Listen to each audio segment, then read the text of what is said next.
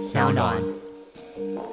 现在是利用社群的力量操作情感，去让一个本来已经快要消亡的东西，把它爆拉高。大家应该可以理解到，你能够炒作它的空间跟你的获益，可能是上一个版本的 maybe 五倍到十倍。科技创新娱乐，各种新奇有趣都在宝博朋友说。嘿，你听宝博朋友说了吗？Hello，欢迎来到宝博朋友说，我是葛如君宝博士。哎呀，好久没有跟大家单独聊聊啦，在这个岁末之际啦哈，希望能够跟大家分享一下我最近关注的事情，以及这个世界到了二零二一年或者即将迈向牛年呢，这个纷乱的现状好像并没有要停下来的样子。今天录音的时间一月二十九号，还是沸沸扬扬的发生了许多事。我们也希望在这一集，虽然播出的时间是二零二一年的二月三号，也希望啊这些事情呢，也许还正在发生的过程当中。大家听完这一集以后，说不定能够有一些新的观点，从里头去窥见二零二一年的区块链世界、网络世界。或者我们这个现实的世界有可能往哪一个方向推进呢？我不知道大家刚刚听我的声音有没有听出一种惆怅。今天的这个开局啊，其实是我这七十一集以来，我觉得心情最复杂的一集。为什么呢？这几天呢，从一个大家以为只是一个过路的事件开始，到现在已经大概三天了整件事情只有变大而没有缩小，这什么事情呢？就讲三个英文字，叫 GME。我想，也许有一些听众朋友，如果你有听股癌啊、财报狗啊，或者科技导读啊，如果你有在关注现实世界的现况，你大概听这三个英文字已经听到有点腻了。但也许也可以来听听宝博的看法，我不会讲太细啦，但是。呃，我有点像是心情独白吧啊，也许有些朋友说不定会觉得你的心情可能跟我很接近，或者可能觉得很遥远，那也许就可以听听看跟你很遥远的不一样想法的另外一种想法是什么。先很快速的来 brief 一下，总之呢，GME 呢是一只股票代码，实际上的公司叫 GameStop，G A M E S T O P。是非常非常老牌的这个实体游戏连锁店，有点像台湾的什么金手指啊、什么金飞象啊、普雷伊呀啊。你如果有玩过电玩的话，你大概可能听过这几个关键字。我自己身为一个电玩宅男，应该是二零零五还零七年第一次去美国的时候，也是去了 GameStop 去朝圣啊，在里面流连忘返啊，因为会有很多游戏片啊，很多的公仔啊，非常多海报啊，很多好玩的东西。但是这间公司呢，到二零二零年、二零二一年啊，因为一直没有转型，所以公司的这个股价是相当低迷的。那也开始呢，出现一些人呢，想要瞄准它。赌它会倒闭，或者股价会变得非常的低，所以就有一群华尔街的巨擘呢跳进来说要放空它，说呢它的股票呢不值二十块美金。这件事情呢引发了这个网络圈的乡民愤怒啊，就变成了一种类似反抗军的力量啊，就说你们华尔街够了吗？不要用金钱的力量摧毁我们的童年哦。所以大家呢就集结起来去买爆这只股票。这只股票呢从二十块美金呢涨到曾经一路最高是三百五十块美金，甚至更高。今天早晨呢大概稍微回跌到两百五十块上下。整个过程我现在讲起来还是非常的短，但是其实整个剧情可以说是惊心动魄的。这里面牵涉到了非常多的细节。我讲几个点吧，哦，首先呢，第一个点是，其实这一群乡民们冲进去爆买这只股票，把它从二十块美金拉抬到三百五十块美金的这整个过程里头。其实是非常危险，但是也是其来有自的。从一月二十五号引发全球关注，然后呢，很多人冲进去买。其实跟一个论坛有关，叫做 Reddit。Reddit 上面有一个叫 WBS，叫做啊 Wall Street Bet 和 WSB 啊 Wall Street Bets 那一群乡民长期在上面去讨论各式各样的股票，希望可以一起去获利或者一起去研究。有人发现呢，GameStop 这只股票的流通性其实有一点问题，就是说实际上这只股票的流通性看起来好像是百分之一百四十，也就是说实际上它的股票张数没有那么多，但是却有很多的数量被华尔街的这些放空者们买来去做空它。我其实也不是股票投资专家，但我只知道做空的意思就是他赌它会暴跌或者变得很惨就对。如果它从二十块跌到一块钱，他可能就会赚很多这样。可是，如果反向的这只股票如果爆裂上涨的时候，赌它会跌的这些人呢，就需要拿出更多的钱去买更多的股票来做这个平仓，或者是来维系它的这个仓位，否则它就会爆仓。所以爆仓就是它就会损失非常大量的金钱。大家想知道更多，可以去听 股票节目啊。那这里也不是我们今天的重点，我们其实想要讲的是这背后的运作的机制。所以，当乡民们冲进去买的时候呢，确实就会造成什么？当他股票非常剧烈的上升，这一些看空做空的人，他想要去市场上买股票来补这个仓位的时候，买不到了，买不到了怎么办呢？他只好出更高的价钱。那当期货可居，而手上有实际上的股票张数可以挂卖的人，发现有很多人在买的时候。你就可以越挂越高价，所以这个其实就是这整个一路上涨的这个过程。也就是说，是不是乡民没头没脑的真的去拒报一只股票？其实也不是，因为它有它的条件，它有它的一个完美的条件。那在整个这个暴涨的过程里头啊，真的是产生了很多的突然间暴富的，我们不能讲新富阶级，已经叫做暴富阶级了。曾经一路涨到熔断，所以涨到熔断就是交易所呢停止交易。有网友获利两百一十倍啊，那也有非常夸张的这个网友呢，他是用九百万美金，也不是网友啦，应该说一个看多的一个叫 Ryan Cohen 的，他呢当初呢花了七千六百万美金买入 GameStop 的股票十 percent，而截至二零二一年的一月二十七号呢，它的价值已经来到六亿九千一百万美金。那也有人呢，是我如果没记错的话，也是在 Ready 论坛上面有一个花了九万美金啊去买这只股票，他当时吹起这一只号角的那几个少数的那几个账号，现在的价值手上的股票价值也是两千多万美金。这件事情其实我看的整个过程呢，讲讲我的心情好了啊。我当时呢觉得这有一点像是一个乡民与华尔街。的大战有点像这个 Dark Force 啊，跟这个 Force 啊，所谓的原力与黑暗原力之间的对抗。然后到了今天呢，突然它升级成为了一种阶级的对抗。当然，这本来就是其来有志啊。到昨天晚上，突然发生了一个巨大的事件。台湾时间昨天晚上，就是美国的日常交易的时间，发生了一个非常剧烈的变化，就是这只股票持续暴烈上涨之后。美国的一开始引发这整个事件的论坛，有点像台湾的 PTT，叫做 Reddit，关闭了或暂停了这个叫 WSB 的讨论区。然后呢，Discord 就是很多年轻人在用的这种呃交谈平台，有点像 Line 或者是呃 Skype 线上的论坛，也关闭了 WSB 的讨论。但是最让大家崩溃跟觉得 discuss 哦，最这今天整个早上都在看我很多知识圈的朋友在讲恶心哈。其实，在讲 Robinhood 是美国最多散户哦，在这一次的疫情的情况下，多了三百万，可能甚至更多的散户注册的一个免手续费的美股交易平台或者股票交易的平台，在昨天的那个时间，据说联合了非常多的券商，暂停了 GME，也就是 GainStop 这一只股票的买入交易，但是允许你卖出。你知道这是代表什么吗？就是当一个股票只有人卖而没有人买的时候，这只股票就会暴跌。所以它从三百多块美金，甚至我记得一路可能有到将近五百块美金，一路跌到今天的两百五十块。OK，那甚至还会再跌。很多人都崩溃了，很多人都说 SEC 在哪？就是美国的证券监理的委员会。说 SEC 在哪里？这不是联手操作股票，联手操作股价，这是什么？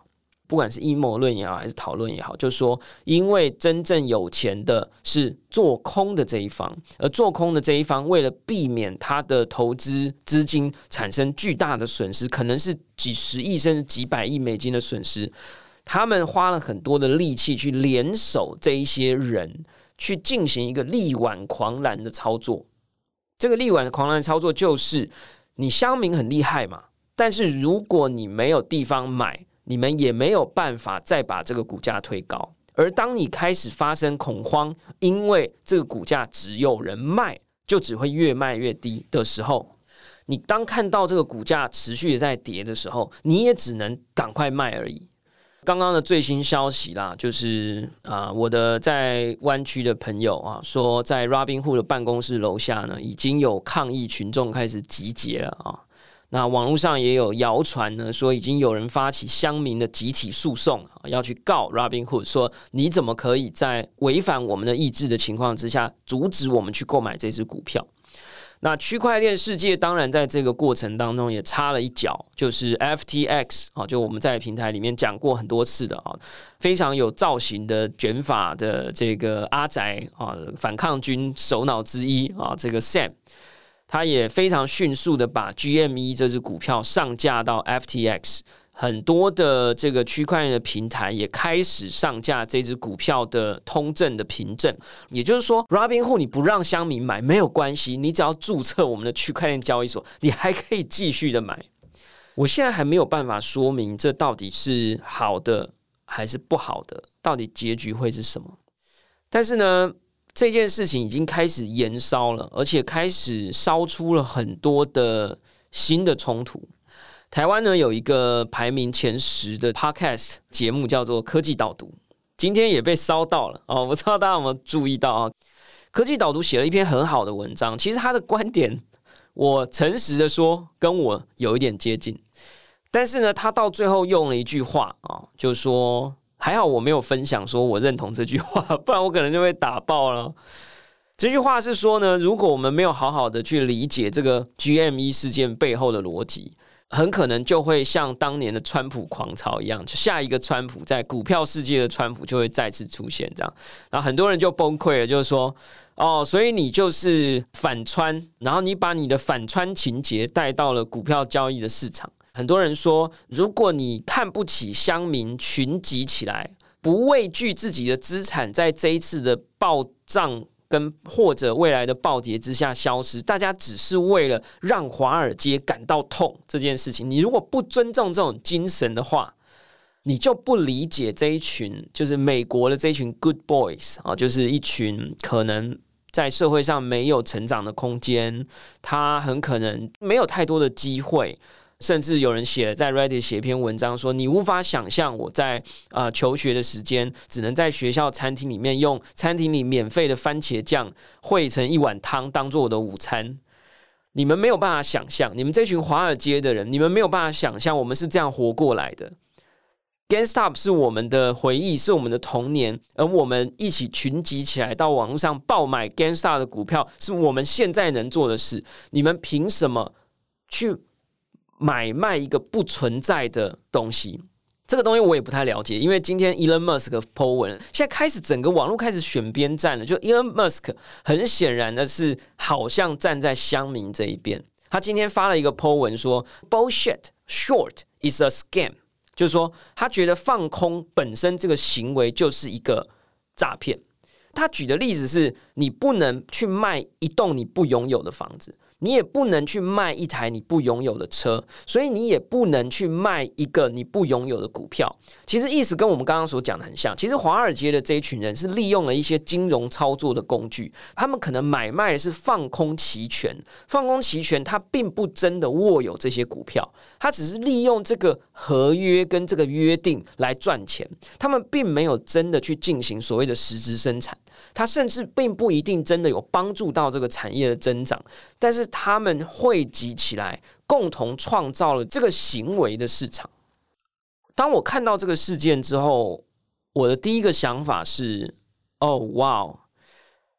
所以在未来，如果我可以让一间即将破产。生意没有转型成功的公司的股价从二十块变成三百块，我靠的只是在网络上去营造一个愤怒的泡沫，或者是一个共同幻想的或者共同连结的意志去操作一档股票。那我为什么要养一堆的分析师去研究一个公司或研究一只股票应不应该投资呢？如果我是要成立一个投资基金的公司的老板，我现在应该去请一百个社交操作员，我应该去请一百个 social manager，我要请一百个 growth hacker，我要去建立一个剑桥分析的公司，利用社交操作，利用个人隐私，利用正战心理的逻辑去操作网络，也就是在这个时代追求真相与逻辑的力量。很可能会输给能够掌握狂潮的力量。我最近也看了一篇文章，我本来要在这个节目里面读的啊，那大家就在那个说明栏位，你会看到一篇文章，在讲一个投资基金的公司写了一封信给他的这个投资者，在讲说为什么他认为投资数位资产是一件应该要做的事。在里面，他讲到了一个非常有趣的观点，他说，金钱其实是这个时代最巨大的共同幻想。而区块链其实是一个有机会让新的一群人去创造一个新的共同幻想的一个机会，因为过去的共同幻想其实是操作在少数人手上。讲回来，其实是我认为在这个时代，在 GME 这个事件里，我看到的是谁能掌握创造共同幻想的能力的人，就掌握了这个世界。为什么？因为金钱的价值有吗？它有价值吗？没有，它是政府所创造出来的一个共同幻想。你不能不加入这个幻想，因为你活在这个土地上，你活在这个金融秩序里。股票它有价值吗？就像我们这次看到，你放空做多做空，你很可能是在买卖着你不握有的股票，你只是握有的只是一个约定。所以，当所有的一切事物都是建立在一个共同幻想的情况之下。当然，你可以说它是共同意志或共同幻想。总之，它就是一个在区块链世界里的一个很抽象概念，叫 consensus，一个共同的认识、共同的意识。只是我觉得幻想是更激烈的一个说法，而我认同它。谁掌握了操作共同幻想的能力，谁就掌握了力量。那我认为这一次的事件是有有一帮人有一派说法说，大家不要搞错了。其实不是乡民对战华尔街，是华尔街的两派人在互相对抗，而其中一派是旧派的，他们是利用这些期权啊，利用这些放空啊，来做倒一家公司而获利的人。但另外一派是什么呢？他们比较懂得掌握网络跟网络的力量。也就是造梦、跟造幻想、跟造共同意志的力量。当他们发现了这个绝佳的机会，他有乡民的童年，他有他本质股票脆弱的地方，因为他在外部流通的股数相对的很少，所以当够多的乡民进来买的时候，会使得做空需要补回股票的这些人买不到股票，所以他们得要花更多的钱去买股票回补它。那我认为是两派华尔街的人在彼此对抗。另外一派是走新式投资路线，什么价值？我只要掌握的是手上有够多的人，我有够多的 Reddit 账号，我有够多的 Discord 账号，在够短的时间内煽动够多的人来买同一只股票。我创造一个故事，我创造一个用番茄酱来喝汤的故事。当然，很多人觉得那是真的，maybe 是真的啊。我们之前一位来宾 Phoenix 啊，这个伯克莱学霸，在今天就在脸书上分享了，他说。他决定退订科技导读啦！他超暴怒的。他说：“你科技导读，你根本不懂这一群人背后的受创的心灵跟历史。这一群人可以豁出他的身家，他可以接下来连续十年不结婚，只吃微波食品，他都要让华尔街痛。你们不理解这种心情，你把这个东西愚昧的去把它跟川普的事件连接在一起，你到底懂不懂这件事？然后底下哦。”很多我认识的朋友啊，都说你有种，你讲出了我们不敢讲的话，这样，哎，现在变成这样，哎，我就问了我们节目里面很经常提到的一位 X 博士哈，我就说网络上说他是乡民与华尔街的对战，但是我觉得好像是有一帮人，他不一定是乡民，但是他发现了这个力量，并且掌握它，拿它来对抗华尔街的旧势力。X 博士跟我说：“对，其实所有的人都在华尔街。”然后我说：“那这两方力量，因为那个时候啊，GameStop 的股价还差不多被暴涨到差不多一百五十几块左右。我是个人对于乡民力量是感到悲观的。我不是不同情他们，我只是觉得这个世界根深蒂固的那个黑暗原力是，你可以看到黑暗原力在星际大战已经八级了，还是打不爆啊。”它还是在那里呀。从太极图学上面来看哦，黑暗原力是推动白色力量前进的一环呢，你很难消灭它的，而且很可能暗物质才是推动这个世界的原理。所以我的意思是，我就问他说：“那到底谁比较多钱呢？谁比较有影响力啦？谁可以撑的比较久，谁就会赢嘛？”他在两天前告诉我说，做空的这一边其实是比较多资源的。而昨天晚上的这个 Robinhood 禁止交易的这件事情看起来，然后而且 SEC 目前没有做任何表示，也就是美国的证交监理委员会应该要介入的，没有介入。但是当然，你如果站在另外一边，你也会说乡民这样也是操作股价。啊。但是我觉得乡民操作股价如果需要控制的话，这件事情到立法然后到落实，它还有很长的路要走。但是交易平台。跟证券交易这些机构，还有这一些买卖放空的这些投资基金，他们之间彼此的串联，本来在法律上很可能就是不应该存在的。所以他要去管理这件事情，本来就是应该要先做的。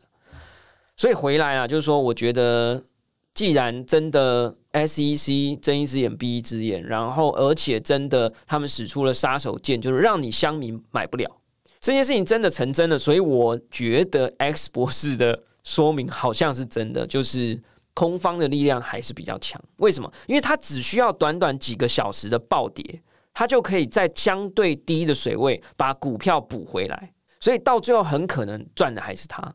这件事情呢，其实不是只有 GME 而已，GME 之后开始产生了一些外溢的效应，有很多的股票也都开始暴涨了。包含美国的，好像电影院吧，AMC，就是这种有历史记忆、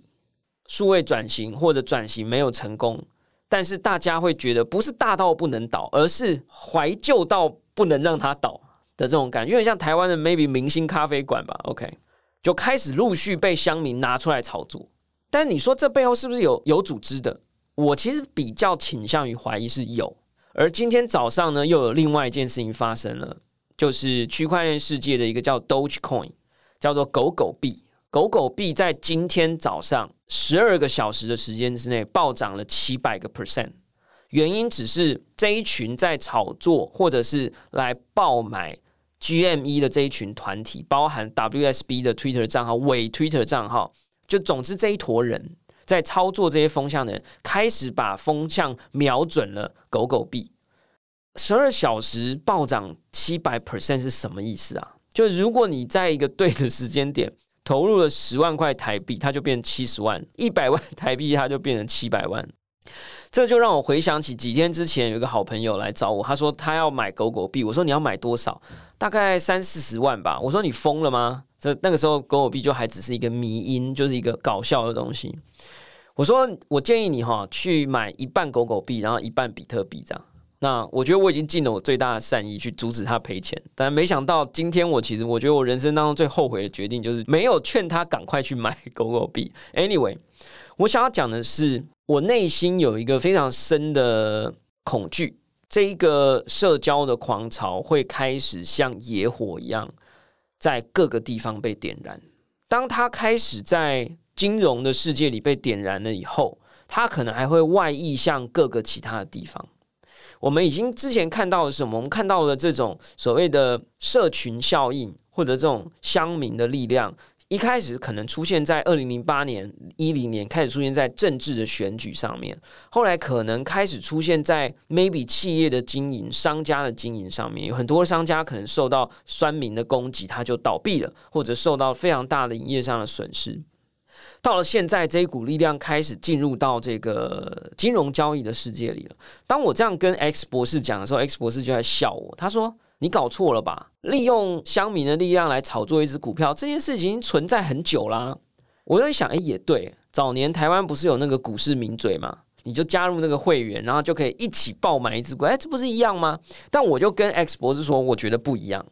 什么地方不一样？以前是这些老师会看准一只股票，他还是要有题材，他可能还是要有正向的力量，他可能要有一些营业额啊等等，他可能已经在一个不错的状态，然后呢，maybe 平盘，maybe 微涨，然后呢再追加爆买它。就可能像之前的这个护国神山，当然它本身经营就很不错，本身生意就很好，所以当大家风潮一来去爆买它的时候，它就可以推得更高。我说以前的版本是把高的东西推得更高，利用社群的力量，可是现在不是了，现在是利用社群的力量操作情感，去让一个本来正在下跌的东西，本来已经快要消亡的东西。把它爆拉高，大家应该可以理解到这一种距离，也就是你能够炒作它的空间跟你的获益，可能是上一个版本的 maybe 五倍到十倍。这种力量其实是可怕的。那我觉得是两个点，第一个点是大家要开始去思考，这个力量可能在你的生活或者工作里头会发生在哪里。至少我觉得，因为我在区块链的世界里，我觉得他会来到区块链的世界，所以我认为在接下来，很可能区块链世界会迎来一波非常非理性的暴涨。那当然，你如果能在好的时机出现在对的地方，买入对的股票或者虚拟货币，你会因此而暴富啊！最近有很多朋友都开始买 Tesla 了啊，恭喜他！但是，其实我的第二层担忧其实是表示我们距离泡沫越来越近很多人都说，其实当时的 Internet Bubble 或者所谓的网络的爆炸式的下跌，其实在之前都会发生很多这样的，或者是二零零八年的金融海啸，就是当市场开始发生一而再、再而三的非理性现象的时候，表示这个系统本来的平衡已经受到影响了。我其实有一点买单这件事，但因为我不是经济学家，我也不是股票专家，我也不能说是一个什么未来趋势专家，但我买单这种说法。所以呢，我鼓励大家做两件事。第一件事呢，是在你可以负担的金钱范围之下，你可以去开始买一些比特币了，拜托。但是呢，还是不要买超过。持续听我们的节目，嗯，然后追踪我的脸书。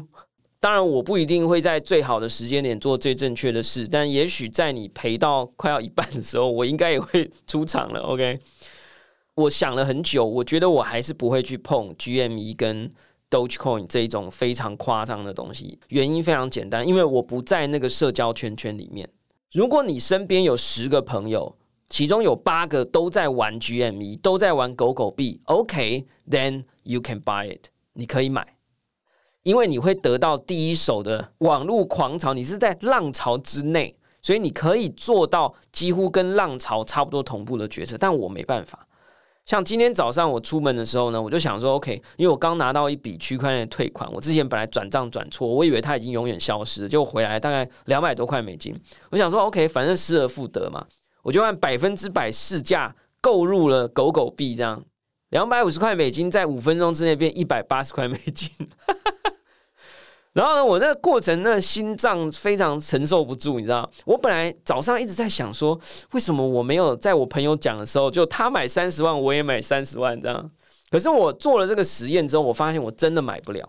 因为我没有办法得到那个世界的讯息。如果你没有办法得到，那你就不要做。否则呢，当它真的要开始跌十倍的时候，你是没有讯号的。第二个，我想要建议你做的事是。我们在很早之前有一集邀请爱料理的创办人肖尚农来我们的节目，我非常感谢他，因为他在那一集节目里提醒了我一句话，他说：“你就去试新的东西呀，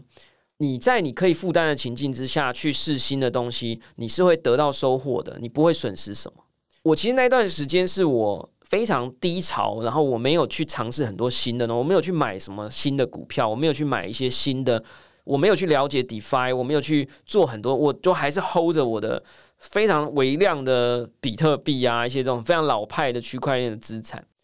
他讲完以后呢，我就开始觉得 OK 呀，我应该要去做，我应该要去认购一些新发行的交易所的区块链的货币，我应该要去多玩一些 DeFi。我真的这样操作了以后，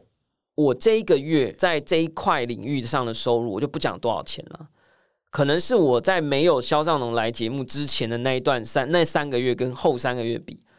我的 benefit 可能是三十倍的差异，非常夸张。因为你玩了这个，你就会认识到这个人，认识到这个，你就玩了那个，然后等到他又发了一个什么 airdrop，然后你就哎哎，怎么突然间有一笔钱出现在你的钱包里啊？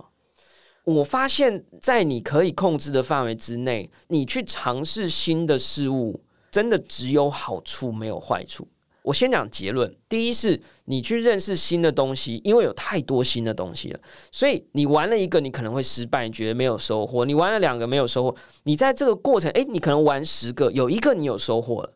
你可能就会去想说，诶，那这个跟另外九个新的东西有什么不一样？它是哪里好？这个时候你的 sense 就增加了，所以当你挑选下面十个你要去玩新的东西的时候，你就有了更好的 sense。你的你你你的挑选能力增加的时候，你这个时候你玩十个新的，诶，你之后得到，因为你比较会挑了，你不会去挑一些乐色项目，你比较会挑，你很可能十个项目测试里面，你有四个，诶，之后得到了好处。同时在这整个玩的这个过程里，你也会学会如何去接受跟了解新的事物。你这个部分的大脑区域也会开始活络起来，也会帮助你自己，让你自己的手边的工作或者生活或看待这个剧烈变动的世界的能力也会增加。你不觉得只有好没有坏吗？你可能会觉得，那所以呢，我们接下来要玩什么呢？哎，我现在就要来告诉你啊，我们现在是迎向牛年嘛啊，基本上呢，我会建议你看两个东西，我自己。目前对外都宣称啊，也许三个月后还会再改哈，所以要持续订阅我们的节目，好不好？我目前对外都宣称，我的牛年呢会是我的 NFT，也就是区块链收藏品，跟另外一个东西叫做区块链沙盒游戏，就是有一点像 Minecraft 的世界，开始被建构在区块链的系统上面了。也就是 Minecraft 的每一块砖块可能都开始变得有价值了，每一个动物、每一个房舍都开始变得有价值，每一块地都变得有价值了。而我已经开始做准备了，也就是说，第一个是区块链收藏品，最早的是大家可以回去听我之前不知道我们介绍过加密猫，或者是啊，你可以去听我们有一集 Lootex 啊，就是在讲游戏收藏品或者游戏道具的上链啊，你可以去听这一集。目前这一个市场。这两个市场，就第一个是区块链收藏品，跟收藏品里面有一块是游戏的道具或卡牌，有一块呢是艺术品，甚至有一块开始入侵到我们的实体世界了。就是最近在区块链世界爆红的这个 NBA 的链上卡牌，它其实也不是卡牌，它是一个 moment，它是会动的卡牌，像哈利波特的世界里里头每一张照片都是会动的一样。我已经开始做准备了啊，我已经开始买入了一百张以上的 NBA 的卡牌。那我已经获利了，OK。我通常不讲价钱，但是在这里为了鼓励大家在牛年 迎向收藏品可能的牛市，我不做任何保证，OK。还是鼓励大家，就是我当初在玩差不多十月份的时候，啊，我买了大概三个卡包吧，两个九块美金，一个二十七块美金，其中有一张卡牌在我前几天卖掉了九百八十九块美金。所以我的收益是一百倍，我还是小咖的，OK，而且我卖的时候还是有点看错的状态。总之啦，就是我挑错了时间卖它，我其实可以再晚一天卖，晚一天卖的话，那张卡牌变成两千三百块美金。这个东西接下来会变得非常的疯狂，因为我一直在说区块链正在挑战各式各样的事情。它先挑战了金钱是什么。它挑战的价值是什么？它挑战的国家是什么？它挑战的真实是什么？它接下来要挑战的是什么是稀有这件事情？那这件事情开始出现在虚拟世界了，开始出现在区块链世界了。所以你可以去啊一个叫 Rarible 的网站，这个 R A R I B L E，或者一个叫 Open Sea 的网站 O P E N S E A。其实这些网站你一开始去你都会有点搞不清楚状况，所以还是。听我的节目，然后看我的 YouTube，我有时候会有些教学，好不好？在 YouTube 搜寻宝博士，然后在商岸搜寻宝博朋友说哦。所以一块是 NFT 收藏品，就区块链收藏品；另外一块呢，我们刚刚还没讲的，就是沙盒游戏。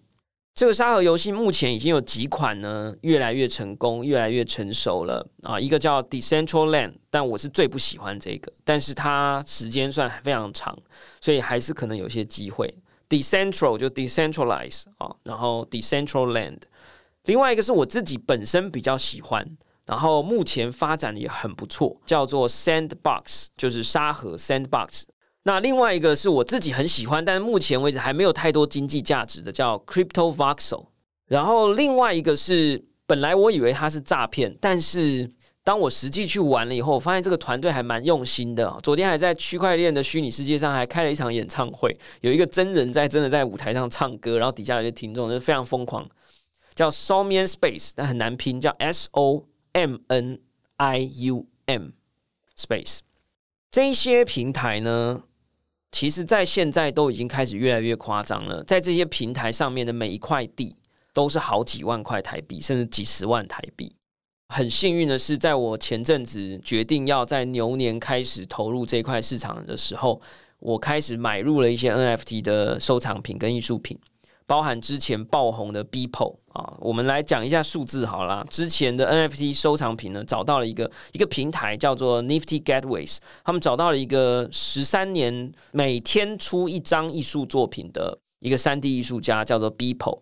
他做了一堆作品呢，在一天之内卖了三百五十万美金，其中最高的一个卡片就是一个作品，单价高达七十七万美金。那 NBA 卡牌呢，在之前呢也是爆红的，然后有一个 LeBron James 的一个影像精选呢，用七万一千四百五十五块美金卖出。我很幸运的在犀利过年啊，就是这个进入二零二一的这个交界，我决定了这两个大方针，然后我开始有系统性的开始买呃 NFT 的收藏品。我不要讲我买好了，帮朋友买。那我也买到了 Beeple 的卡牌，目前的收益率大概是五百 percent。接下来我认为还会更高，因为他说他要当区块链艺术品世界的 Banksy 街头艺术家。那我认为他有机会做到。然后我除了 Decentraland 没有买之外，我其他都买了，帮朋友买。这些地呢都涨了好几倍。那我是以一个学术研究的心态，因为我现在要在上面盖东西，我要在上面盖学校，我在上面盖展览馆，大家拭目以待。但是我觉得在接下来的这一整年之内呢，这两个领域很可能会爆红。那当然，NBA 已经爆红了。那为什么我们今天要在这一集讲这件事情呢？其实跟我们的 GME 的这个题目是有关的，因为我认为接下来这个世界三到五年之间。你要当一个别人创造的共同想象里的追随者，还是你要当那个一起创造共同想象的那一群人，还是你就是那个创始那个共同想象的那个人？这件事情你现在要做一个选择。那我选择去成为那一群早期去共同创造想象的那一群人，而我期许我自己可以在三到五年成为那一个。可以创始一个共同想象的人。我们其实想要讲的是 NBA 的卡牌最近为什么爆红？它冲上了 NFT，就是所谓的区块链收藏品的交易量的第一名。然后呢，有非常多的卡牌都是用几万块美金在交易，其实是有几个少数的人在 Twitter 上面炒作，但是他们发现了这个东西是有创造共同想象的能力。NBA 它本来就有收藏的价值。然后这个平台也确实做得很好，所以当东西齐备的时候，你如果参与了那个共同创造想象的过程，你将会得到很好很好的结果。即便你没有得到，你如果你参与的不要用掉，就像我，我其实说我要做了，我不过花了十八块美金加二十七块，加起来四十五块美金。你花四十五块美金去尝试一个新的东西，你真的会有很多的损失吗？其实不会。而我认为这一种造梦的风潮跟力量将会非常大量的出现在各个地方，而我认为艺术品本身有这样的条件，我认为游戏产业也有这样的条件，因为他们本来就是这样运作的。你想要用什么样的方式来参与这样的浪潮？而这个浪潮其实是会破灭的，我认为是会破灭的。Maybe 政府介入，Maybe 大家突然大梦初醒，因为这一群人的子弹用完了。那我们最后呢？节目的最后，我来讲一下。我说我三到五年内我想要成为的这个人，我觉得成功几率非常的低，但我想要分享我的梦给你。那也许成功的不是我，也许是你。这件事情其实我在节目里应该有曾经提过啊。有一个叫 R.A.C 的一个音乐家，呃，就是格莱美奖的一个像录音师还是什么之类的吧。之前在一个平台，这个平台叫 Zora，Z-O-R-A。这个平台非常有趣哦，它其实有点像群众募资的平台，可是它在那个商品出货之前，你拿到的不会是一封 email 说你已经购买，不是，你会拿到一个币。所以这个音乐家叫 R.A.C 的这个音乐家呢，他在这个 Zora 的 Our Zora 这个平台上发行了他的新单曲的录音带版本，他只发行二十张录音带，然后放在这个平台上面卖。同时，你买了以后，一张初始价格是二十块美金。你买了以后，你的钱包里就会多一个 tape 币，T A P E，就是那个录音带 tape 币。任何时间，你只要拥有一颗 tape 币，就可以在这个平台上兑换那个真正的录音带，然后寄到你家。因为它太有趣了，就很多人冲进去买，所以一度涨到 maybe 几百块美金。我已经觉得非常夸张了，我没去买。后来呢，发生一件事，就是这个叫 Rack 的这个音乐家，这个叫 Rack 的音乐家，在他的 Twitter 说，他要发币了，他要发一个币叫 R A C，叫 Rack Rack 币。如果你是 Twitter 付费支持他的人，或你是 Twitter 订阅者，你都可以收到 Rack 币。这个 Rack 币可以在之后购买他的音乐产品啊，购买他的创作的作品啊，可以参加他的活动啊等等。如果你拥有 Tape 币，你将可以得到一百倍以上的 Rack 币。就如果你的钱包里有买过这个录音带。当他讲完这句话在 Twitter 上面发布以后，这一支录音带的 Tape 币的交易价格暴涨了五倍以上，来到了三千多块美金。这件事情我印象非常非常的深刻。后来这个人呢，Drake 就开始跟更多的区块链艺术家还有创作者合作，推出了一些区块链收藏品啊，推出了一些艺术作品啊、音乐作品啊，跟很多的平台做联名合作。然后在应该在一个礼拜以前吧，他的 Twitter 账号了有了一个更新，他拍了一支影片。他说：“从今天开始，我的经济正式的独立了。”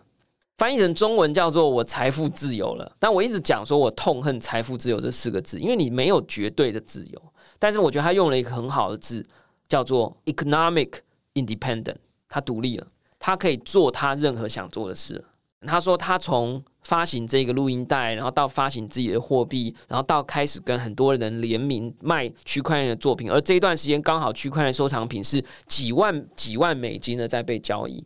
当他开始有了越多的联名，他就越知名，他越知名就越多人想要买他的币来加入他的这个所谓的个人创作经济体。那越多人想要买他的币，他手上持有的有点像股份，他自己的初始发行的股份就越有价值。所以，只要他持续的创作，做他想做的事，他的经济价值就可以自我独立。当然，我觉得这是个梦了啊！我也不知道我何德何能，有一天可以做到这件事。但是，我认为他在做的事情跟我们刚刚所看到的这些事情都是一致的。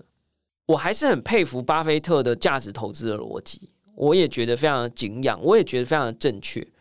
但是，幸运或者很不幸的。我们这个时代，至少这三五年，有一种 alternative choice，有一种选择。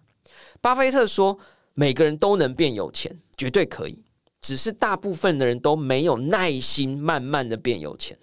因为你如果听过负利率这件事情的话，你就知道，如果你从十五岁开始定期定额的买波克夏海瑟威的股票，我现在已经四十岁了，我现在说不定已经经济独立了啊。但是我们当年没有这样的教育，我没有这样的认识。那我现在要怎么样弯道超车呢？那我们发现了一条新的路径，叫做创造一个共同的幻想。如果你没有参与，那你就是跟在别人后面，你甚至会落后在幻想之外。OK，那你还是可以去做价值投资，你还是可以去做股票分析，你还是可以去买护国神山。但是不要忘了，这些东西也还是一个共同幻想，而且你是一个 super。Ultra extreme late follower，你是一个超级迟到的追随者。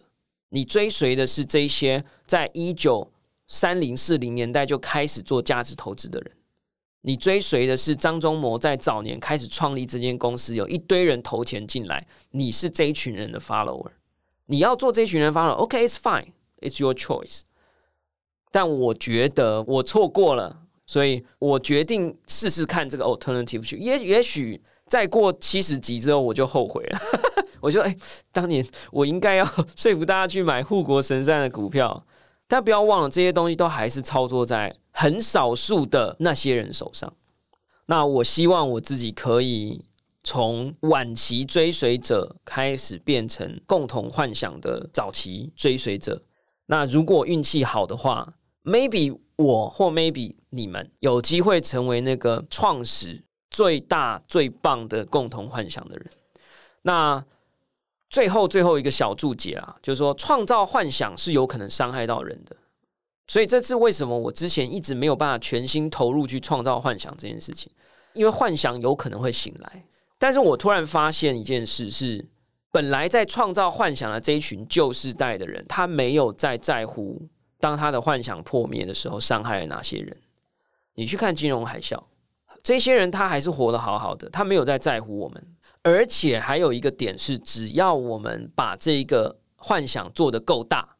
然后还有新的幻想出来，那么有可能每一个人在这个幻想开始集体破灭的时候，每个人受到的平均伤害也许会是最小的。我是这样告诉我自己啦，也许我还是会持续思考这个问题。但是如果我在创造共同幻想的过程当中，我得到的好处可以再来创造更多。有意义的事情，通过创造幻想的过程，